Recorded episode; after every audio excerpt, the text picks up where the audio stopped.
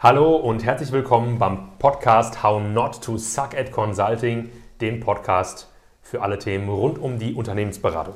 Wir freuen uns, dass ihr wieder mit dabei seid und heute sprechen wir über ein Thema, das auch super wichtig ist und zwar, wie man richtig brieft, also wie man ein Briefing macht.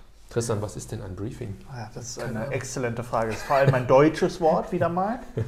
ähm, Im Briefing, um jetzt wieder zurückzukommen, geht es darum, jemandem wichtige Informationen in möglichst kurzer Zeit rüberzubringen, sodass die Person auf Basis dessen handlungsfähig wird. Also Und jemanden dieses, zu präparieren.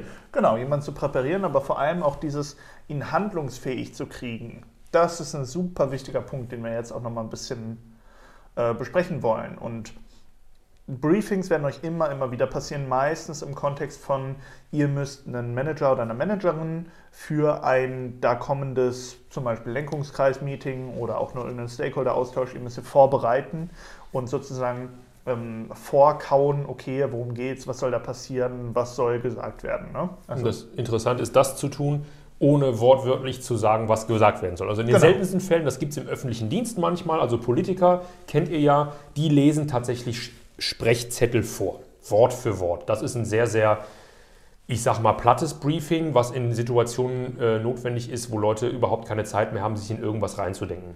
Eine Frau Angela Merkel, die hat keine Zeit mehr, überhaupt noch irgendwo eigenen Gehirnschmalz wirklich reinzustecken. Da wird tatsächlich wortwörtlich vorformuliert, was die zum Beispiel zur Corona-Krise zu sagen hat. Deshalb sieht man Politiker auch manchmal so, so ein bisschen äh, erstaunt auf die Zettel gucken, dann können die selber nicht glauben, was sie da sagen sollen. Ja, wir sprechen aber eher über Briefings, ähm, wo man die Leute handlungsfähig bekommen möchte. Genau, genau. Und es kann natürlich auch sein, dass ihr in einem Briefing mal in schriftlicher Form macht. Häufig ist es aber eher in mündlicher Form. Genau. Soll ich was zu dem schriftlichen Teil sagen? Ja, gerne. Ja? Schieß mal los. Ähm, können wir uns so ein bisschen vorstellen, stellt euch vor, amerikanischer äh, Action-Movie, ja, und ähm, dann gibt es so einen sogenannten War Room, habt ihr vielleicht schon mal gehört. Großer Saal, ovaler Tisch in der Mitte, Bildschirme an der Wand, viele wichtige Leute drin. Jeder x-beliebigen Actionfilm schon Ge mal gesehen. Genau, der Präsident kommt rein und sagt, was ist los? und genau das, was jetzt passiert, ist ein Briefing. Ja? Jetzt kommen seine Berater und seine Beraterinnen und erzählen dem Präsidenten, ähm, was los ist, weiß ich nicht, Krieg, äh, Raketenangriff oder so. Und genau darüber möchten wir mit euch sprechen. Ähm, dieses Briefing kann halt, wie gerade gesagt, ähm, auch schriftlich stattfinden. Und da gibt es eine ähm, ganz wichtige Unterscheidung zwischen ähm, einem akademischen Briefing, jemandem etwas auf akademische Weise äh, beizubringen. Ja, wenn ihr Bachelor- oder Masterthesis geschrieben habt oder sogar eine Doktorarbeit, dann seid ihr sehr gut in akademischem Schreiben, in wissenschaftlichem Arbeiten. Aber ihr könnt euch vorstellen, wenn ihr an so eine War Room denkt, ja, dann ist das wahrscheinlich nicht ganz zielführend, weil man nicht Zeit hat, sich 324 Seiten zu einem Detailthema durchzulesen. Das heißt, es gibt einen großen Unterschied zwischen diesem akademischen Schreiben und dem ähm, eher äh, entscheidungsfokussierten Schreiben, also Schreiben für Entscheider. Und ähm, ich zitiere tatsächlich jetzt aus unserem Buch, weil ich das äh, finde, ich finde, das ist eine gute Übersicht gelungen. Ja. Ähm, akademisches Schreiben ist eher fokussiert auf die Vergangenheit am Ende einer Dissertation oder von einer Masterthese meistens so ein Ausblick, was heißt das jetzt für die Zukunft. Die ersten zwei Drittel sind aber oft fokussiert auf die Vergangenheit. Also oft ist das ein empirisches Eher Vorgehen. So ne? Genau, ich, ich messe ähm, Phänomene in der Realität und deduziere, also leite daraus meine Erkenntnisse ab. Das heißt, eine analytische, vergangenheitsbezogene Vorgehensweise. Wenn ich für Entscheider schreibe, dann bin ich eher zukunftsgetrieben. Also das, der, der Hauptkern ist, was muss als nächstes passieren? Verstehbar? Der Unterschied ist ganz, ganz wichtig. Ja, ja vor allem auch was, was die Länge angeht. Also zukunftsorientiert bedeutet auch, über was soll jetzt passieren, nimmt den größeren Zeitteil ein. Versus in dem akademischen ist ja sozusagen die Analyse eines bereits vergangenen Phänomens der Großteil der Zeit. Ja. Und eine ganz wichtige Unterscheidung ist, äh, ein akademischer Text, eine wissenschaftliche Arbeit, ist für eine ganz andere Zielgruppe geschrieben. Das ist ja. für Spezialisten geschrieben, die keine Notwendigkeit haben, jetzt Handlungen auf Basis dem Geschriebenen auszuführen. Also es ist für Spezialisten geschrieben, die keine Verantwortung tragen, da jetzt was draus zu machen. Das hört sich vielleicht ein bisschen stark an, aber jetzt mal unter uns. eine Doktorarbeit, da muss keiner was mit tun. Ich kann einen wissenschaftlichen Impuls in die Welt setzen und was dann damit passiert oder ob das irgendwo in einem Regal verstaubt, das interessiert am Ende keinen, außer denjenigen, der das geschrieben hat. Euer Prof, der Spezialist, der das abnimmt, der liest sich das durch, sagt, aha, gute Abhandlung, interessant und ab ins Regal. Der muss da nichts draus machen. Ein Entscheider, ein Staatenlenker, da ist es genau das Gegenteil. Die müssen Entscheidungen mhm. treffen. Das heißt, wenn ich Briefings schreibe, schreibe ich für Generalisten mit einer Verantwortung, nachher handeln zu müssen. Im Vergleich zu akademischem, ähm, äh, akademischen Texten, wo ich für Generalisten, für, wo ich für Spezialisten schreibe, die nicht handlungsverantwortlich sind. Das ist eine äh, wichtige Unterscheidung. Tristan, du hast schon gesagt, weiterhin ist eine wichtige Unterscheidung, dass wir im akademischen Bereich detaillierter sind, mhm. ja, also so ähm, beweislastig unterwegs sind, während ich bei so Entscheidungsbriefings durchaus hypothesenbasiert, weil auf die Zukunft gerichtet zu äh, vorgehen. Ist häufig ja auch gar nicht anders möglich. Also genau. Zukunftsorientiert ist immer irgendwo hypothesengetrieben. Und das ist der letzte Punkt, den ich zu dieser Unterscheidung ähm, akademisches Schreiben im Vergleich zu Entscheiderschreiben ähm, äh, machen möchte. Akademisches Schreiben tendiert dazu, ähm, akademische Texte eher zusammenfassend zu argumentieren und weniger konkrete Schlüsse und Empfehlungen daraus zu ziehen. Das sind meistens dann so die letzten drei Sätze, was man jetzt noch machen könnte. Und ähm, bei Entscheidungsvorlagen ähm, ist es meistens genau andersrum. Das ist sehr, sehr ähm, fokussiert auf Entscheidungsempfehlungen, auf ähm, Zusammenfassungen und ähm, weniger auf ja, Zusammenfassungen in Bezug auf die Details, die man ähm, genannt hat. Ja. Das heißt, das wäre so der Unterschied in der schriftlichen Weise. Mhm. Ja? Genau. Dann könnten wir uns jetzt die Fragen stellen. Jetzt kennen wir den Unterschied. Also lange Rede, kurzer Sinn. Wir dürfen so ein bisschen von der Schreibweise, die wir aus dem Bachelor und Master und also aus der Doktorarbeit kennen, äh, von abweichen, denn wir werden eher nicht ähm, bessere Entscheidungen herbeiführen oder jemanden handlungsfähig machen, sondern das Ganze darf ein bisschen äh, anders sein. Kürzer, äh, zukunftsfokussiert und mit ähm, Handlungsempfehlungen am Schluss ganz konkret. Genau. Andersrum, wenn ihr im Stile eurer Bachelorarbeit anfangt, eine Entscheidungsvorlage und ein Briefing zu machen, dann äh, gibt es ganz schnell die äh, über, im übertragenen Sinne die Nackenklatsche und es geht zurück ans Reißbrett. Genau. Genau, okay. Dann ähm, stellen wir uns mal vor, wir sind jetzt Meister in der Disziplin des schriftlichen Briefings. Überlegen wir uns mal, ähm, wie wir denn inhaltlich jetzt Briefings gestalten sollen. Also zum Beispiel tatsächlich eine Vorbereitung auf ein Steuerungskomitee. Mhm. Das hast du eben als Beispiel genannt, finde ich super. Ne, der Manager muss vors äh, Project Management Board, ja, der Vorstand will jetzt äh, Projektstati hören. Wie bereiten wir die am besten vor? Genau. Und da würde ich sagen, gehen wir doch so ein bisschen durch die einzelnen Punkte durch. Und zwar gibt es da auch drei relevante Perspektiven, die ihr haben müsst und die so ein Briefing auch beinhalten muss. Das erste ist, über was ist das Ziel desjenigen, den ihr brieft. Dann, was soll derjenige sagen und was sollte derjenige wissen. Und in diese drei Punkte gucken wir jetzt nochmal ein bisschen genauer rein. Angefangen beim Thema Ziel. Also stellt euch einfach mal vor, ihr brieft euren Managerin auf dem Weg zu ähm, äh, eben besagtem Lenkungskreis, Lenkungsausschuss über den Projektstatus und was da halt eben so ansteht. Jetzt nehmen wir mal an, es geht darum, dass ihr sagt, okay, wir laufen hier irgendwie aus dem Budget raus, wir brauchen irgendwie noch eine Million mehr Budget, um das, was wir da mal geplant haben, umzusetzen. Dann ist sozusagen der erste Punkt ganz klar zu machen, die Message, die wir rüberbringen müssen, ist, wir brauchen mehr Budget. Das heißt, das ist schon, das können wir uns einfach so merken. Ne? Der erste Punkt, wenn ich jemanden briefe, ist, was für eine Message musst du rüberbringen? Mhm. Ich als Consultant oder Analyst darf wahrscheinlich oft nicht zu diesem Vorstandstermin. Und der Manager muss jetzt wissen, was er machen muss. Das heißt, ja. dein Ziel ist es, Doppelpunkt, und jetzt fill in the blank, ne? Genau. Wir brauchen eine Million Euro mehr Budget. Richtig. Und in diesem Kontext ist es noch relativ einfach. Es kann dann ein bisschen schwieriger werden, wenn ihr zum Beispiel den Projektmanager, also euren internen Manager, der zum Beispiel ein Projektmanager ist und der soll jetzt irgendwie so einen All-Hands im Projekt leiten. Da wird es dann schon wieder schwieriger, weil da gibt es ja dann andere Herausforderungen. Ihr beantragt nicht Budget, sondern zum Beispiel geht es darum, irgendwie intern die Leute wieder aufzugleisen, wieder in der Richtung zu schieben. Dann müsst ihr eurem Manager klar machen, okay, du sollst hier keine Entscheidung herbeiführen, sondern dein Ziel ist es jetzt hier für Ruhe zu sorgen und alle wieder einzunorden für dieses Projekt und für die nächste Deliverable. So. Und das beinhaltet dann nämlich auch, dass ihr eurem Manager klar macht, welche Tasks er oder sie zu vergeben hat. Und das kann man nicht genügend stressen. Ihr müsst im Prinzip vorkauen, welche Aufgaben an wen verteilt werden müssen von eurem Manager. Und ihr müsst im Prinzip, ne, das ist so ein bisschen wie, ihr müsst den Schuh zum Arsch treten leiten. Schönes Bild, ja.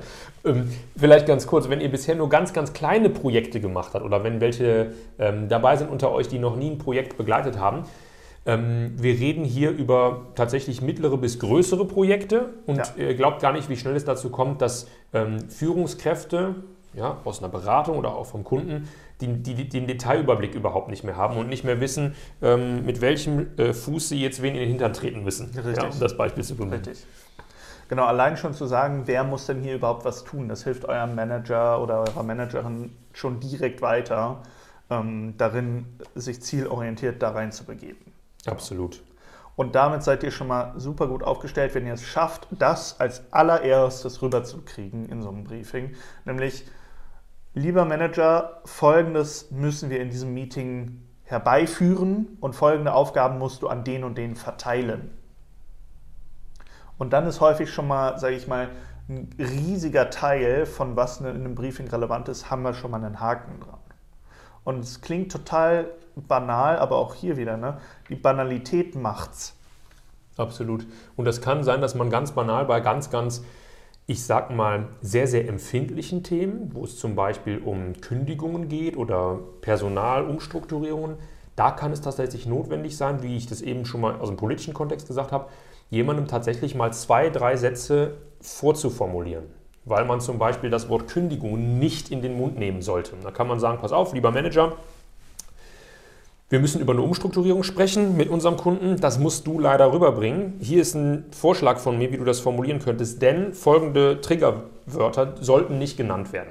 Ja, ist auch wichtig ja. für jemanden, der irgendwie, stellt euch vor, Ihr seid Angela Merkel, ihr seid der Manager, der Entscheider, der Staatenlenker, ihr steht hinterm Vorhang und sollt jetzt da raus und habt zehn Minuten Zeit, da gebrieft zu werden, was ihr in den nächsten drei Stunden erzählen sollt. Dann macht es euch unglaublich sicher auch zu wissen, okay, das sind die Themen und die ähm, Wörter, die ich nicht ansprechen sollte.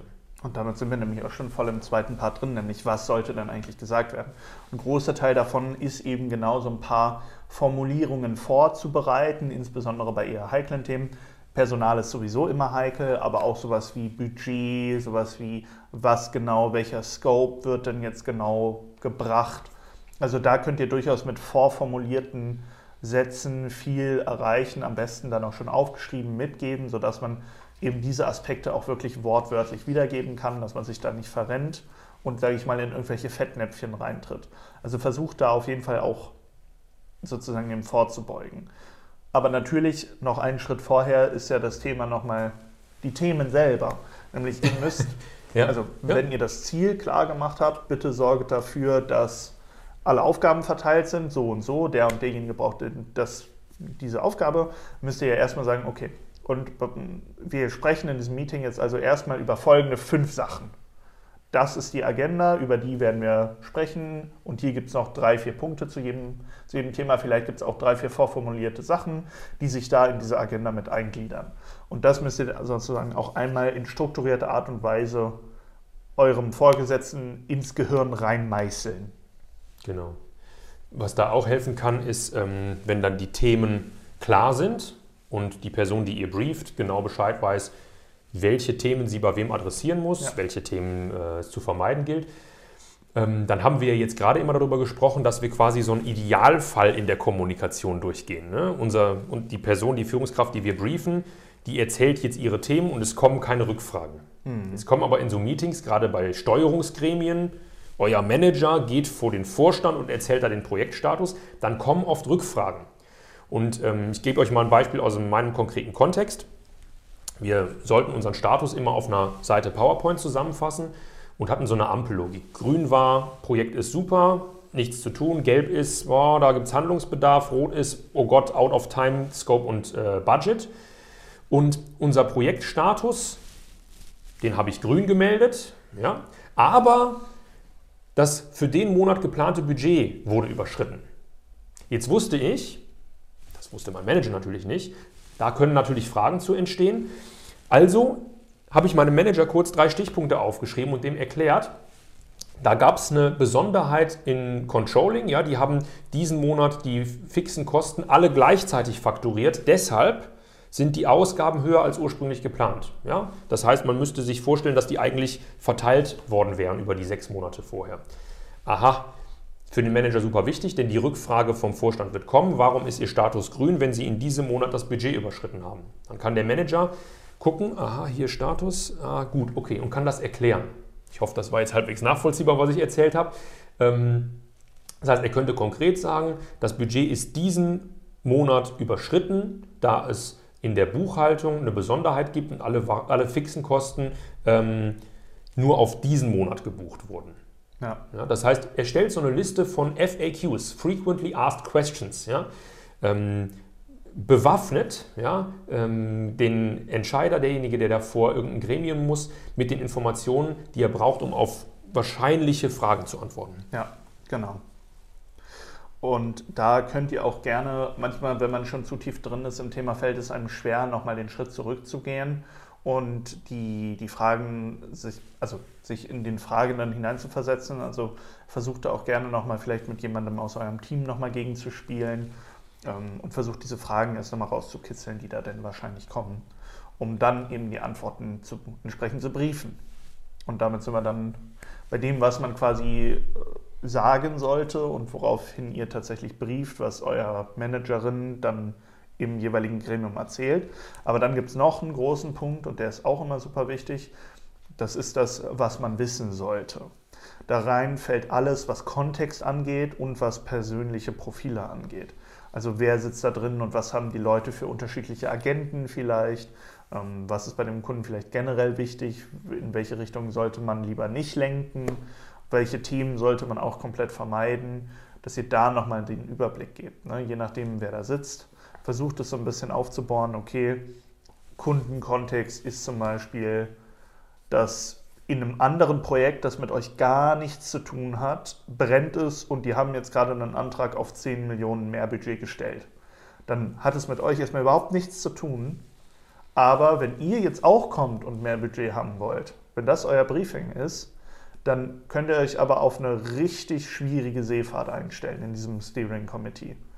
Also versucht auch diesen Kundenkontext immer besser zu verstehen und darauf auch einzugehen und entsprechend bringt diese Info auch in euer Briefing rein. Ne? Ich, ha, ich habe da gehört, die da hinten machen noch das und hier passiert das und in der Strategieinitiative da hinten wurde Folgendes gerade beschlossen und versucht das sozusagen vorzukauen, was bedeutet das für uns jetzt in unserem spezifischen Falle. Absolut. Und das kann dann auch tatsächlich Informationen ähm, oder Entscheidungsempfehlungen äh, massiv beeinflussen. Mhm. Ne? Wenn ich jetzt weiß, als derjenige, der den Entscheider brieft, da ist ein neuer Vorstand, ja, ja. Der, ist der CFO, und der hat sich auf die Fahne geschrieben, ich spare jetzt hier in jedem Projekt 10% Mhm. Dann könnte eine Empfehlung sein, dass ich der Person, die ich briefe, sage, anstatt eine Million mehr zu beantragen, dass wir eher die Vorschläge machen, was wir am Scope, also am Umfang, rauspriorisieren können, weil das dem Vorstand besser gefallen wird. Ja, wir zu eher einer Entscheidung kommen, die im Sinne des Unternehmens ist, denn das, ist, das sind die Unternehmensentscheider.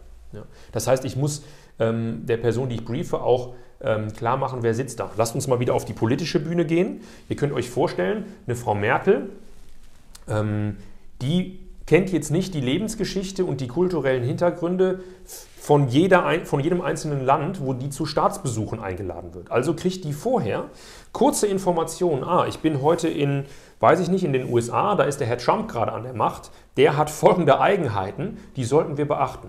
Übrigens, in der Ukraine ist gerade Folgendes passiert. Wenn ich da zu Besuch bin, muss ich mich so und so verhalten. Ja? Weil vor 100 Jahren irgendein alter deutscher Präsident Folgendes gemacht hat. Ja, das können die Einzelpersonen gar nicht wissen. Ich finde, bei so Staatenlenkern wird das immer am deutlichsten. Ja. Da müssen ähm, Leute zuarbeiten. Das ist in der Politik sind das die äh, Stabsmitarbeiter, die da helfen. Und im Projektkontext, in der Unternehmensberatung, naja, da seid ihr das, im Team von eurem Manager. Ja, seht euch da so ein bisschen wie der Stab von einem Staatenlenker.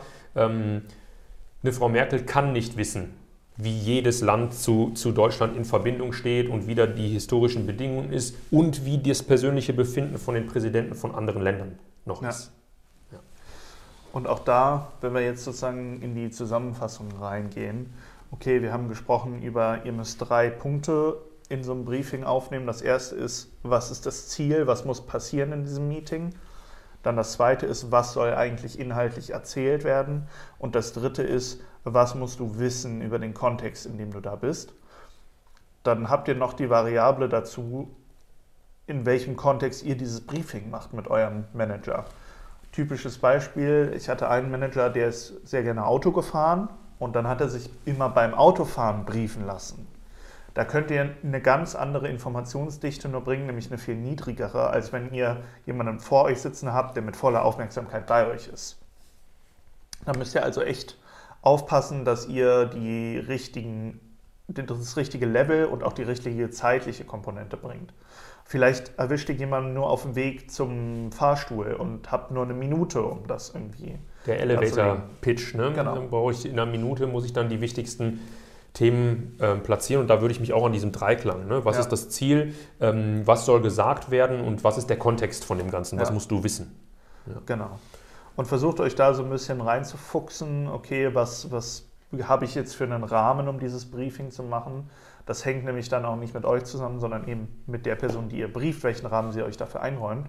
Aber diese, diese Struktur kann euch immer helfen, dabei die richtigen Sachen zu erzählen. Ihr müsst dann nur gucken, dass ihr auch die richtige Länge kriegt. Super, genau. Und das, das bringt uns ein bisschen zurück, um den Kreis zu schließen sozusagen. Ne? Ähm, eine gute Unterscheidung ist, ähm, ähm, einen Kontrast zu bilden zwischen akademischer Schreibweise und äh, Schreiben, äh, Schreiben von Briefings für Entscheider. Und ähm, da sind wir nämlich, wie ist die richtige Länge, was ist die Detailtiefe, ähm, bin ich eher vergangenheits- oder zukunftsorientiert. Und das macht ähm, ein gutes Briefing ähm, zu einem sehr guten Briefing, ja, wenn ich das alles im. Hinterkopf habe. Warst du schon, Tristan? Ja, ich würde auch sagen, wir sind mal durch für heute. Schön, dass ihr mit dabei wart wieder bei How Not to Cons Suck It Consulting. Wenn ich sogar meinen eigenen Podcast-Titel hinkriege. Läuft. Wir freuen uns, wenn ihr auch das nächste Mal wieder mit dabei seid. Und bis dahin, eine schöne Woche euch. Bis dann.